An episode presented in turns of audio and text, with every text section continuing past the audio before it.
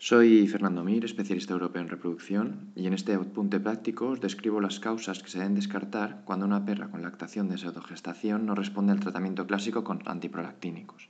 Además, también os doy algunas opciones terapéuticas de rescate. Hasta pronto.